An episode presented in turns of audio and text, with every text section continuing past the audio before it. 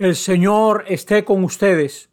Lectura del Santo Evangelio según San Lucas.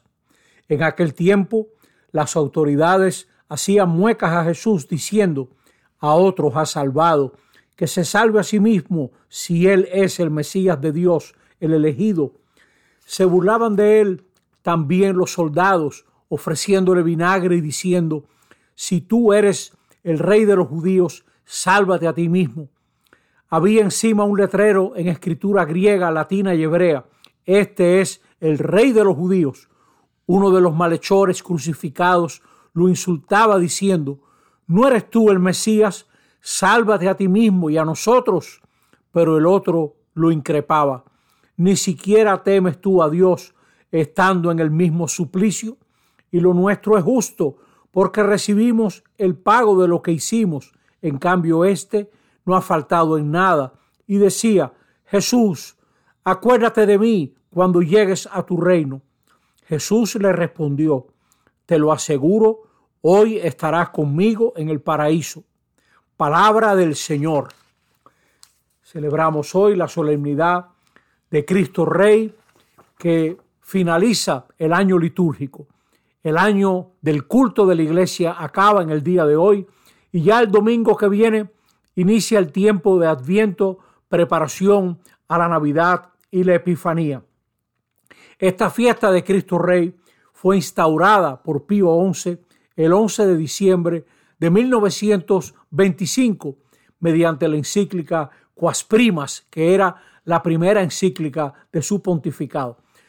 A Pío XI, como a nosotros, le tocó vivir en un mundo donde había gobiernos, sistemas políticos que se presentaban como el absoluto, como los salvadores que van a resolver todo, apoyados en un nacionalismo absurdo que idolatra su propio país por encima de todos los pueblos, y ahí se dan ellos mismos la legitimidad total. Ellos tienen el derecho de hacer lo que les dé la gana porque encarnan el absoluto.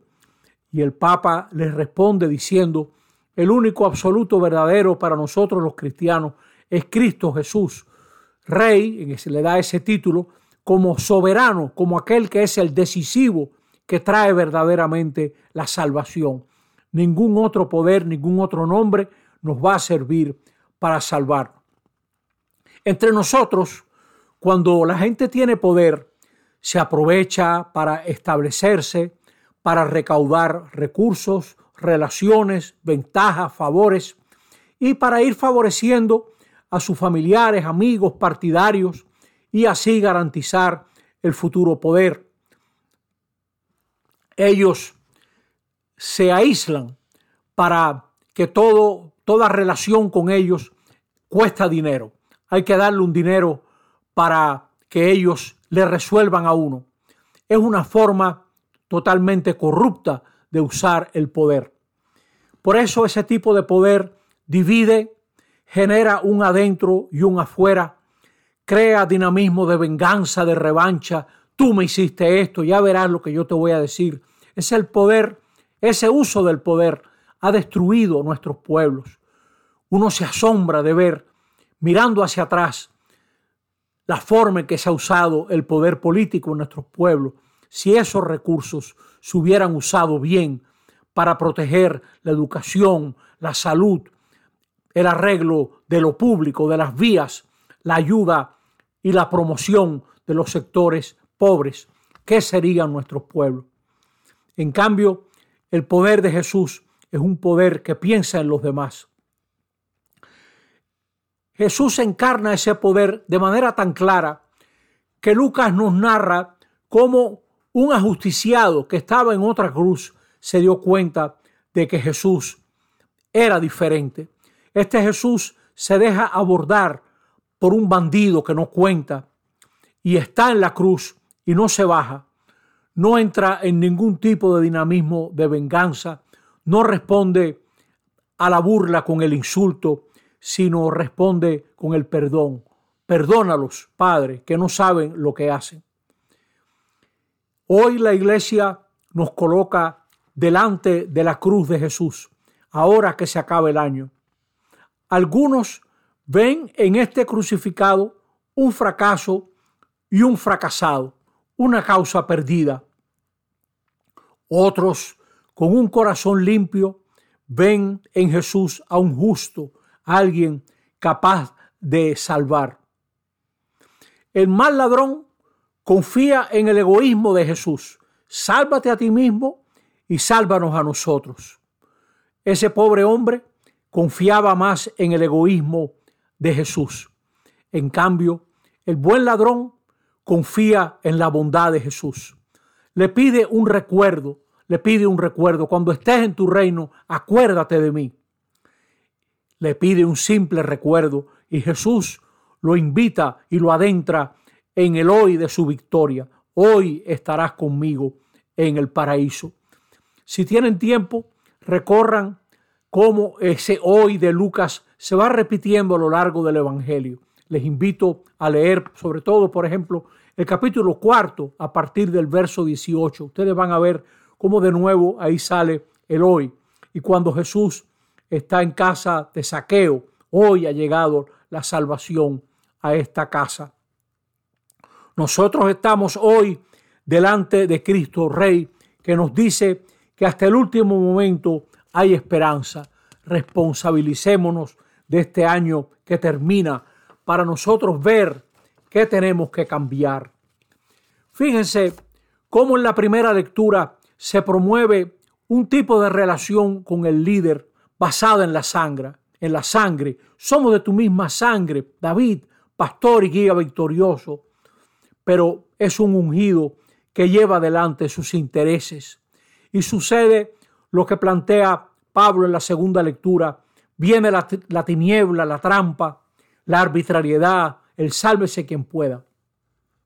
En cambio, contemplando a Jesús en la cruz, si Dios Padre nos da ojos para mirarlo bien, nos daremos cuenta que alguien divino está en nuestro mismo suplicio.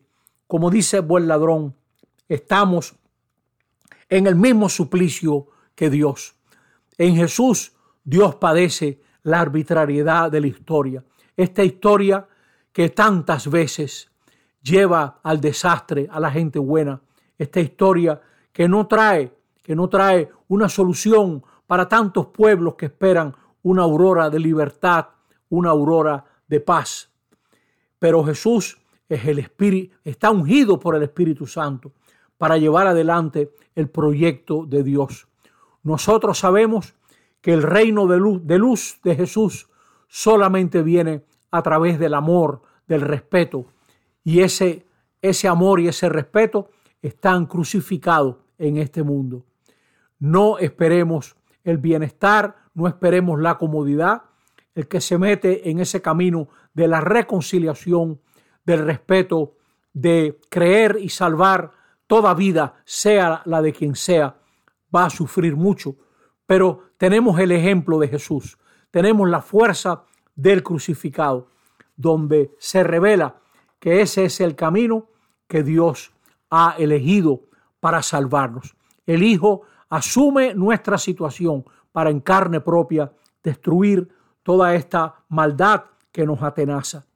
Nosotros, como el buen ladrón, reconozcamos lo que ha sido y reconozcamos delante de quién estamos ahora que se acaba el año. Y también nosotros, digámosle a Él, Jesús, acuérdate de nosotros, enséñanos a ser más compasivos, a valorar más el bien de los demás que nuestro dinero, a valorar los proyectos nobles y apostar como tú a que la gente que vive en tiniebla puedan vivir en la luz. Ese es el camino que pasa por la cruz, pero lleva a la luz.